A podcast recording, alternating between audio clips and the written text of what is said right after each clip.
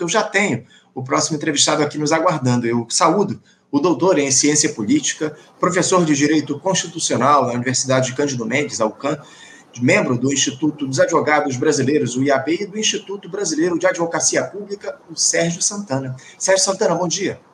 Bom dia, Anderson. Tudo bem com você? Muito obrigado pelo convite. É um prazer estar aqui com nossos ouvintes do Faixa Livre. Prazer é nosso, Sérgio, contar mais uma vez com a tua participação aqui no nosso programa. Muito obrigado por ter novamente aceitado o nosso convite, inclusive fazendo um esforço para conversar com a gente no dia de hoje. Você tinha um compromisso marcado, reagendou para poder conversar com a gente aqui no nosso programa. Agradeço demais a prioridade que você deu aqui para esse diálogo com a gente, o Sérgio. Sérgio, uh, o avanço da justiça no nosso país em relação à tentativa de autogolpe que se deu na gestão Bolsonaro, ela segue ainda em ritmo lento, na avaliação de muita gente da esquerda.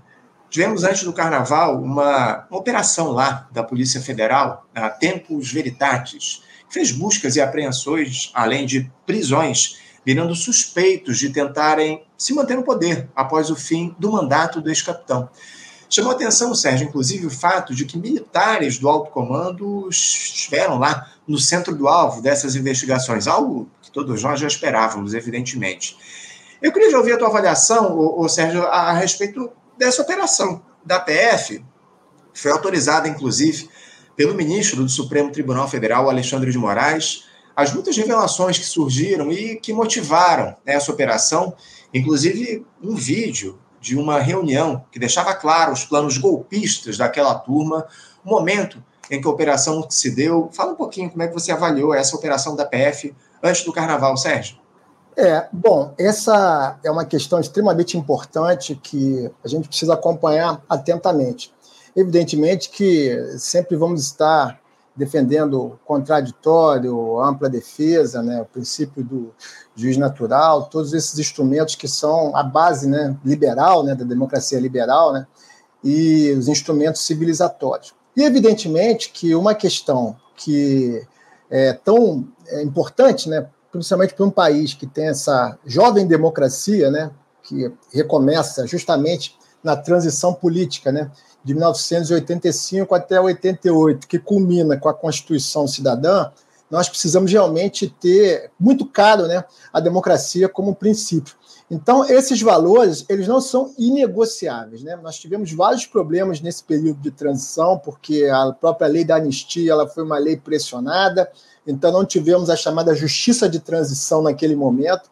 Só que nesse momento, com base na Constituição de 88, não tem como você falar em anistia para golpista, para aquele que faz, é, participa, né, está de alguma forma é, comprometido com instrumentos autoritários. Então, ao meu juízo, a Polícia Federal está fazendo um trabalho republicano da maior importância. Eu acho que tem que ter todos os instrumentos de investigação, né? nós estamos no Estado democrático, temos que, que ter esse acompanhamento, né? os advogados, todos terem acesso a, aos autos, né? o cumprimento do devido processo legal. E é fundamental que todos esses depoimentos, todas essas provas, elas sejam utilizadas dentro dos autos do processo a, a partir de, um, de, uma concatenação né, de instrumentos que vão a ser apurados né, ao longo desse processo para culminar com uma decisão final que vai ser a decisão é, do juiz. Então, é, todas essas decisões que tentam criar instrumentos de prova, elas são importantes. Então, me parece que essa é, operação da Polícia Federal ela foi muito bem-vinda nesse atual momento, no sentido, inclusive, de ter esse fato novo, Anderson, que é essa reunião do dia 5 de julho, né? Inclusive, eu, eu chamo a atenção que amanhã, em Brasília, né, nós vamos ter aí um momento importante que é um desdobramento, né? Na própria Polícia Federal. Né?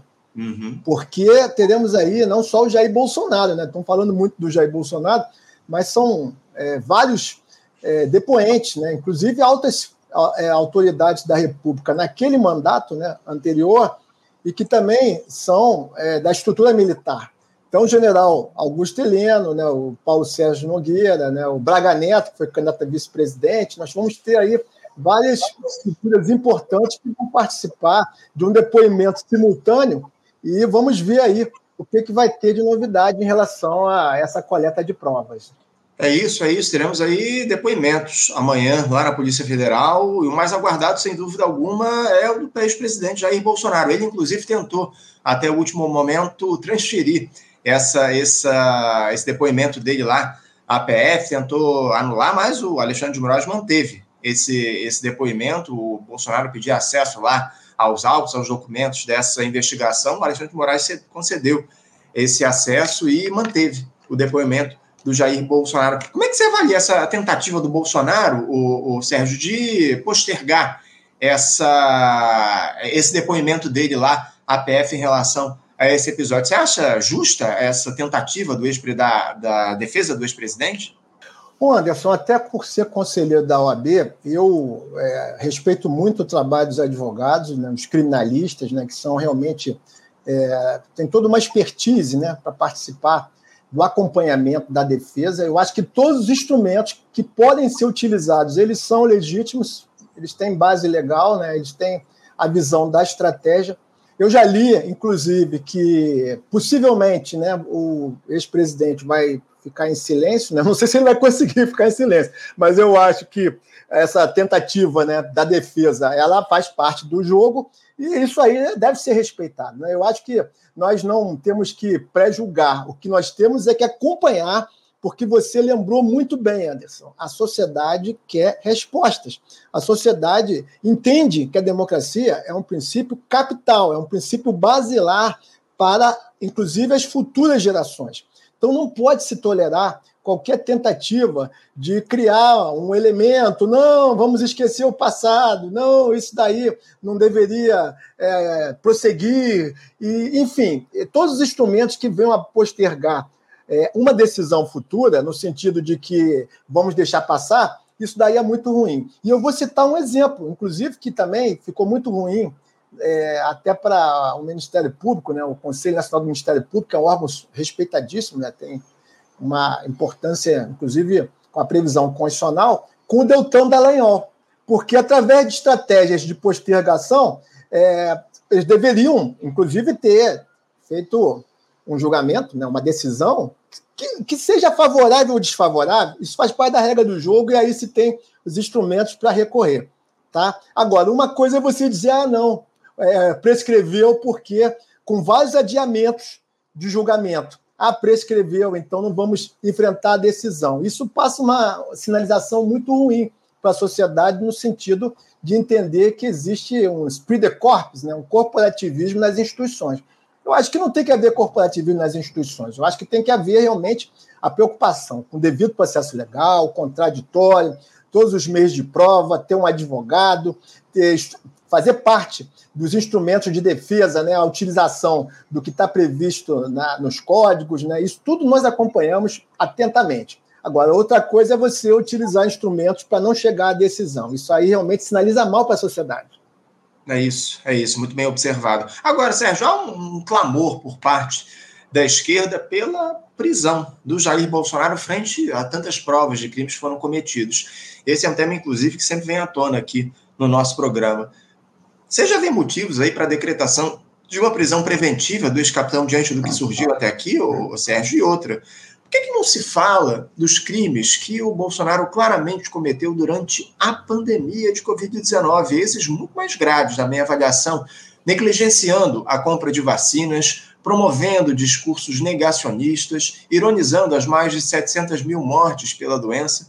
Disse aí que caso o Bolsonaro tivesse tomado uma iniciativa há tempo não tivesse adotado esses discursos negacionistas, não tivesse deixado de comprar as vacinas, pelo menos 400 mil mortes poderiam ter sido evitadas.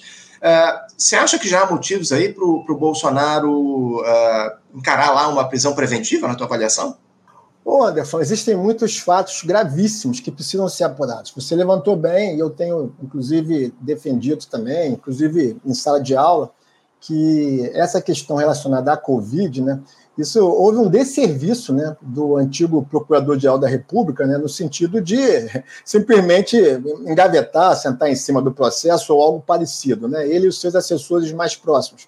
E que essa nova é, gestão né, do Paulo Bonet, né, que se espera que essas questões elas voltem a ser objeto de investigação. Né? O Senado da República fez um trabalho muito é, detalhi, detalhista, né? um trabalho de investigação, de coleta de provas, de depoimentos. Né? Então, eu acho que, no mínimo, isso tem que ter uma sequência, isso tem que ter um processo de investigação muito claro. E, claro, também não tem só o envolvimento do ex-presidente, como também de vários assessores, né, várias pessoas que, de uma forma ou de outra, difundiram notícias falsas né, e algumas situações também de, de irregularidade. Quanto a essa questão da prisão, né, é, o Brasil é o terceiro país do mundo é, em prisões. Né? Nós temos aí, passamos a Rússia, né? então existe aí, depois da China e dos Estados Unidos, a, a colocação do Brasil. Eu sempre fui um crítico, né? É, tem uma visão até de, até de constitucionalista, né? garantista, né? de, em relação à, à prisão, e inclusive com relação a esse contingente carcerário, né, em que a grande maioria sequer teve sentença. Eu realmente sou muito crítico. E acho que a prisão ela é, digamos, uma última possibilidade, né, depois de é, apurado, né, depois de ter as decisões, depois de ter os recursos e o chamado trânsito em julgado. Então você realmente tem aquelas instâncias para percorrer. O que não quer dizer que os fatos desses últimos anos eles não sejam gravíssimos. Então, é, objetivamente respondendo, eu acho que deveria se aguardar um pouco mais, porque nós precisamos ter que esses processos né, em curso, que eles tenham realmente uma coleta né, de provas, né, uma concatenação que permita que realmente se tenha uma decisão com bastante firmeza, até para que não se faça o papel de vítima.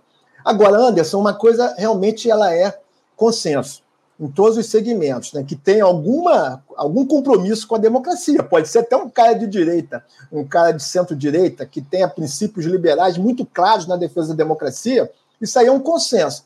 Que todos os envolvidos devem ser passíveis de serem investigados. E aí inclui empresários, inclui militares, inclui todos os que participaram de uma forma ou de outra. Eu já defendi isso, inclusive, com advogados. Eu acho que quem fez juramento né, de defesa do Estado Democrático, né, na atribuição da advocacia, também tem a sua responsabilidade. Então, todos que participaram de uma forma ou de outra assegurados devido processo legal contraditório, deve ser passível de ser investigado e, e, assumir aquilo que fez. É isso, é isso, Sérgio. Eu tenho defendido muito isso aqui no programa a partir do que a gente tem observado no avanço da justiça nessas investigações ao golpismo que se estabeleceu no país. Né? Temos aí os, os militares sendo alvo também das investigações, das operações, mas eu também sinto falta agora nesse momento de que empresários, figuras do, do, do alto padrão, aí, do alto escalão da, do, do capitalismo no Brasil sejam alvos aí, essas que financiaram o processo de golpismo ao longo dos últimos tempos no nosso país. Muitas questões ainda precisam ser avançar em relação a essas punições. É, eu queria falar agora sobre essa tentativa, Sérgio, de setores da esquerda de impedirem a participação do Jair Bolsonaro nesse ato que foi convocado em favor dele para o próximo domingo lá em São Paulo alegando os riscos que haveria contra as instituições após o que nós vimos no 8 de janeiro. Chegou-se a cogitar, inclusive, uma ação ao ministro do Supremo Tribunal Federal, Alexandre de Moraes, para que ele proibisse o ex-presidente de participar do ato. A presidente do PT, Gleisi Hoffmann, disse que essa manifestação não poderia ocorrer no próximo domingo, enfim.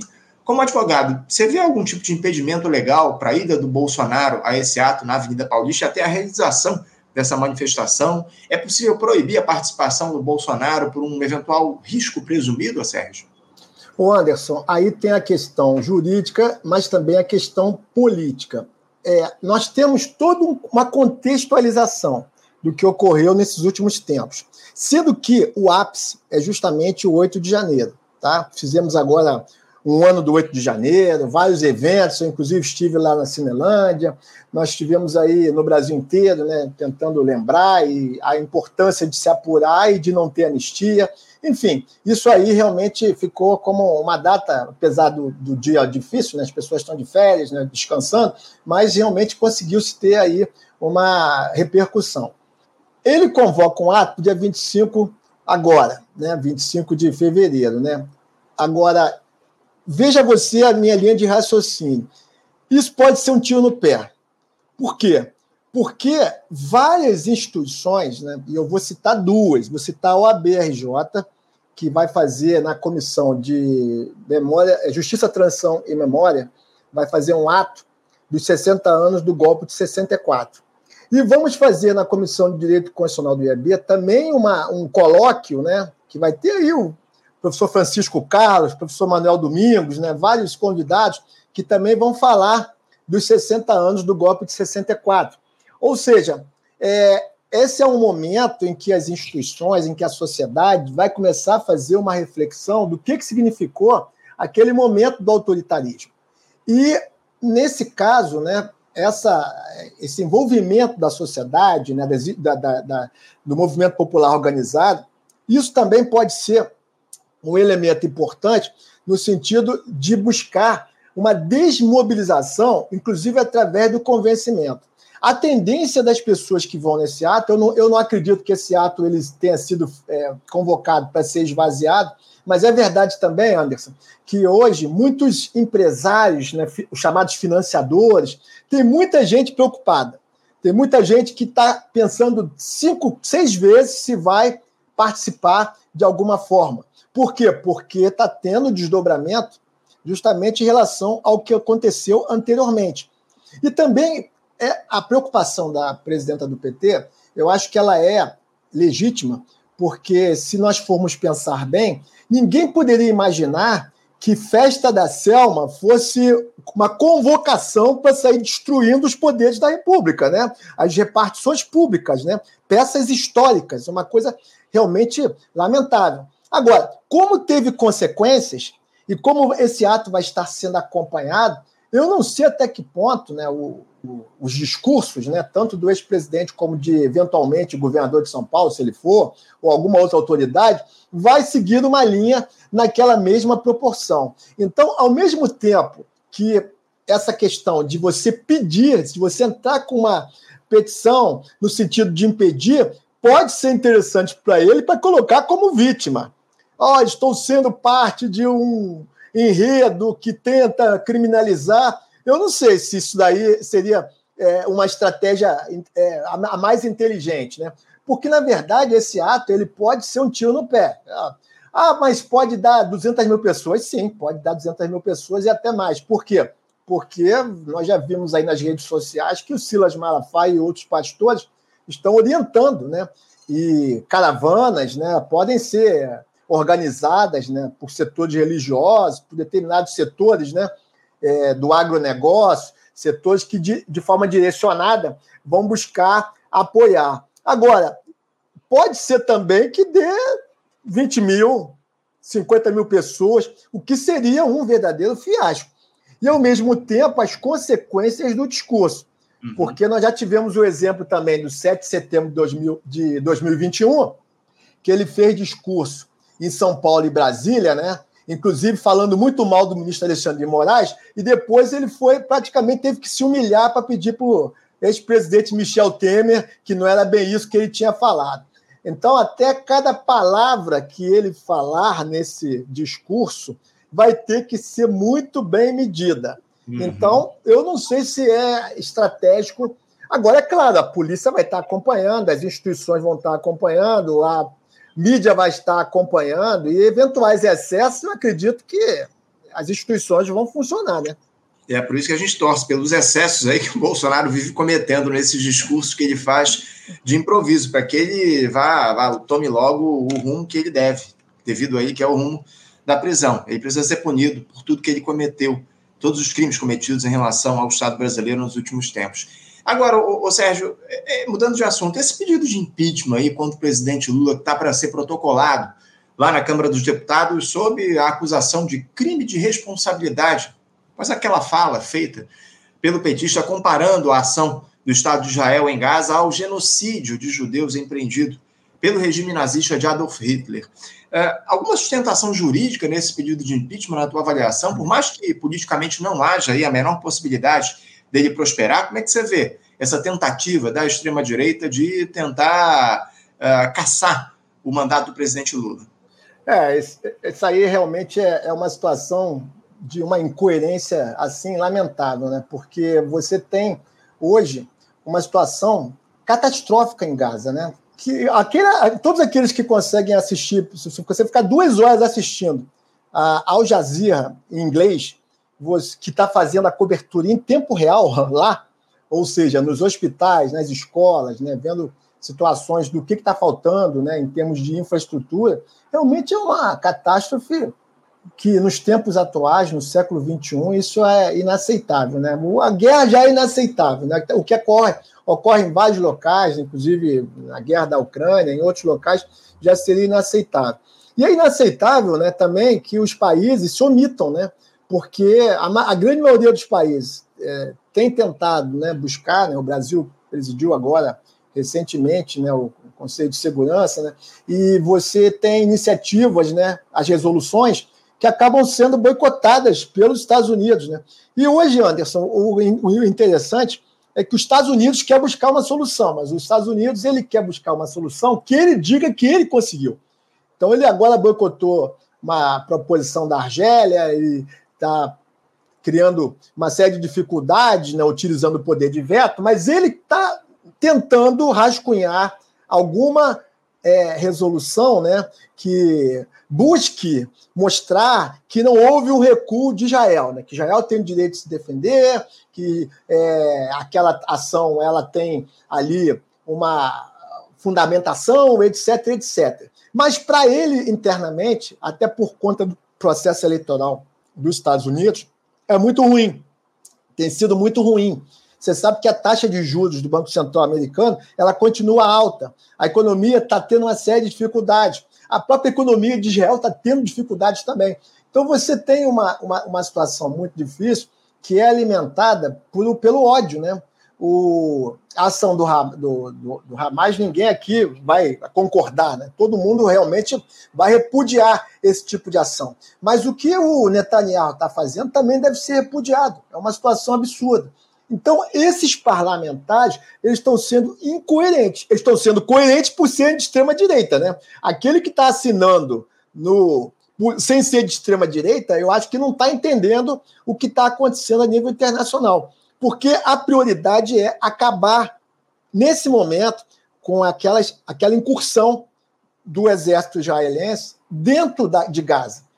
E tentar não só a reconstrução, mas também a negociação na esfera internacional para a criação de dois Estados. Isso é fundamental que tenha uma, um ambiente de diálogo. E esse ambiente de diálogo ele tem que ser buscado através dos países que têm algum tipo de é, participação na geopolítica internacional com peso, como é o caso do Brasil.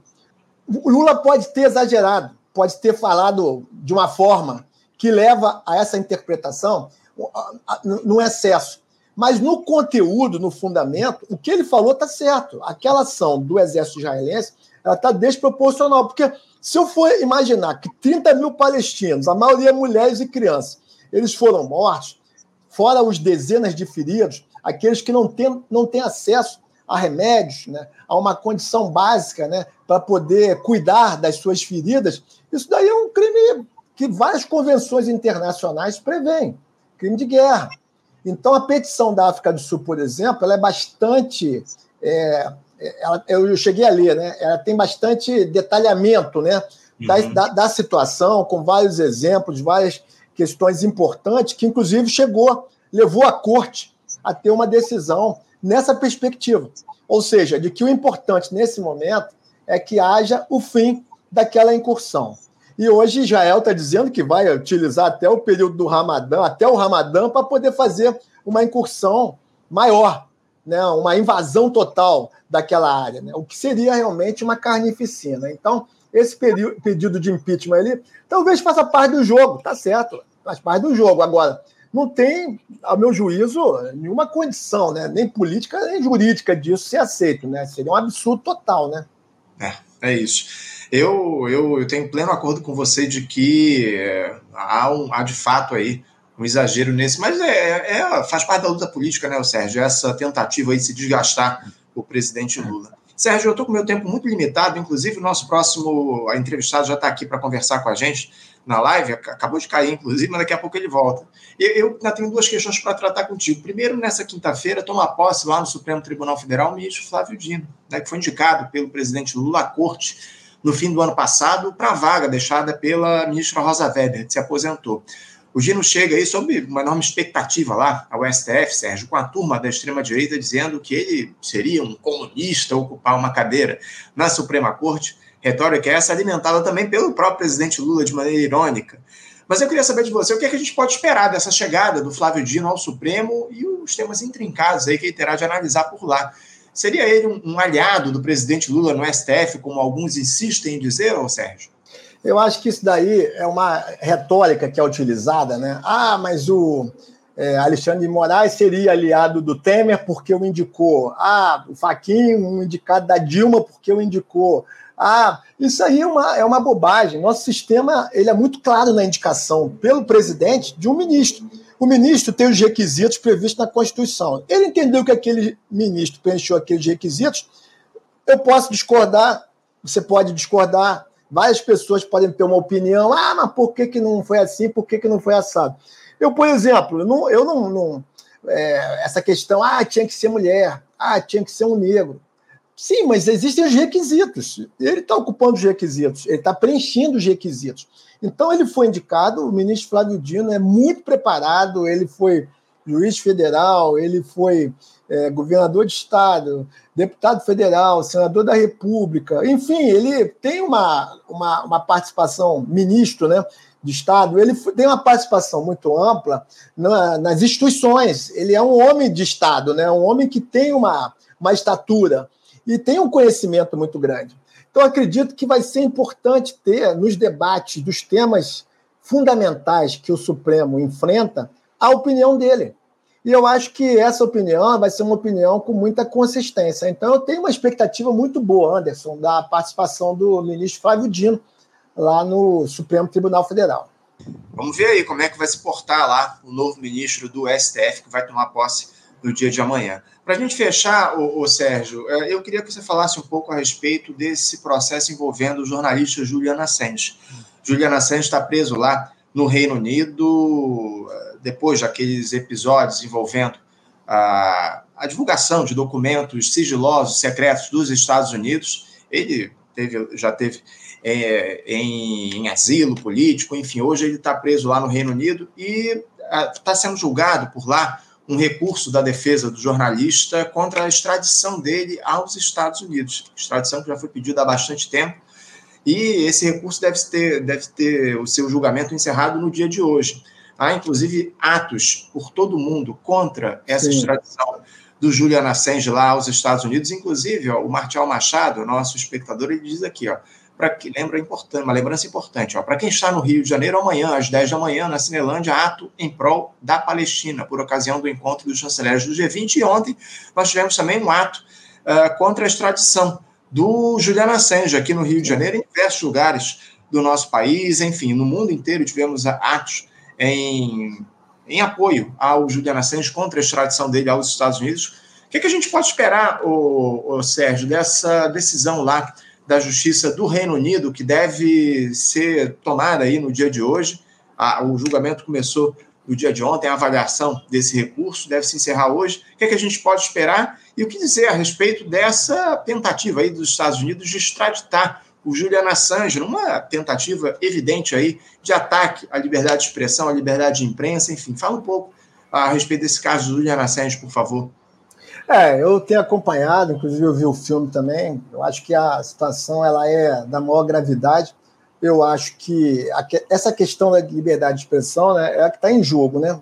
E também é, os Estados Unidos ele acaba criando né, os seus próprios inimigos, né? Quando você tem notícias que vão de encontro né, aos seus interesses, acabam virando é, o, é, o grande inimigo, né?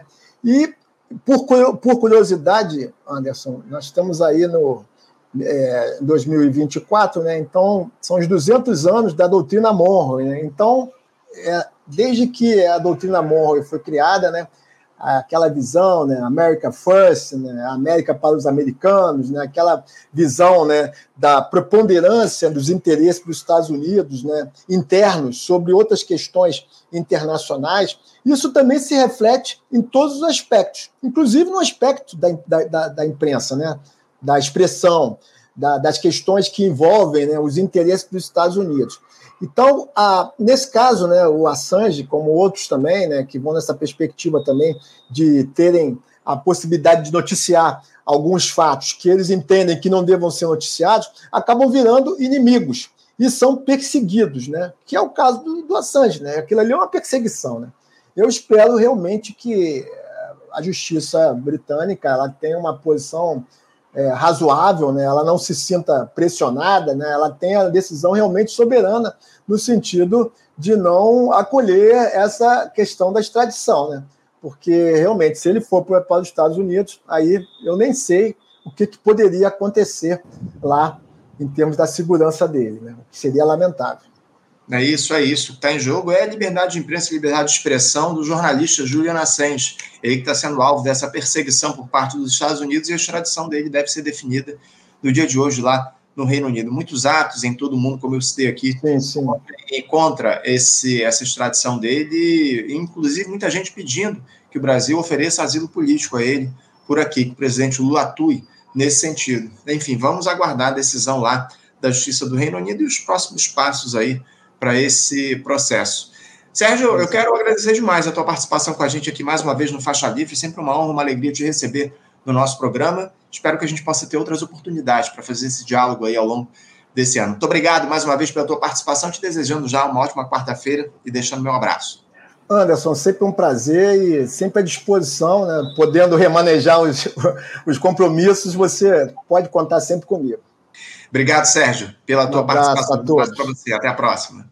Conversamos aqui com o Sérgio Santana. Sérgio Santana, que é doutor em ciência política, professor de Direito Constitucional na Universidade Cândido Mendes, a UCAM, membro do Instituto dos Advogados Brasileiros, o IAB, e do Instituto Brasileiro de Advocacia Pública, conversando com a gente a respeito dos temas ligados à justiça aqui no nosso país, enfim, falando sobre esse ato convocado pelo bolsonarismo para o próximo domingo, sobre a operação também da Polícia Federal mirando o Jair Bolsonaro e membros das Forças Armadas lá do alto comando antes do carnaval, falando aí sobre a posse do ministro Flávio Dino, lá no Supremo Tribunal Federal, por fim falou aí, tratou dessa questão envolvendo a possível extradição do jornalista Julian Assange, lá do Reino Unido para os Estados Unidos, né, que deve ser o encerramento do julgamento de um recurso por parte da defesa do jornalista lá na Justiça do Reino Unido deve se encerrar no dia de hoje. Vamos analisar e vamos esperar qual vai ser a decisão dos magistrados por lá para ver o rumo aí que o jornalista vai tomar ao longo dos próximos tempos. Você, ouvinte do Faixa Livre, pode ajudar a mantê-lo no ar. Faça sua contribuição diretamente na conta do Banco Itaú, agência 6157, conta corrente 99360, dígito 8. Esta conta encontra-se em nome do Sindicato dos Professores do Município do Rio de Janeiro e região, o Simpro Rio, uma das nossas entidades patrocinadoras, mas seus recursos são destinados exclusivamente para o financiamento do nosso programa. Você pode fazer sua doação de qualquer valor, utilizando também a nossa chave Pix, que é ouvinte@ programafaixalivre.com.br. Sua contribuição é fundamental para a manutenção desta trincheira progressista no ar.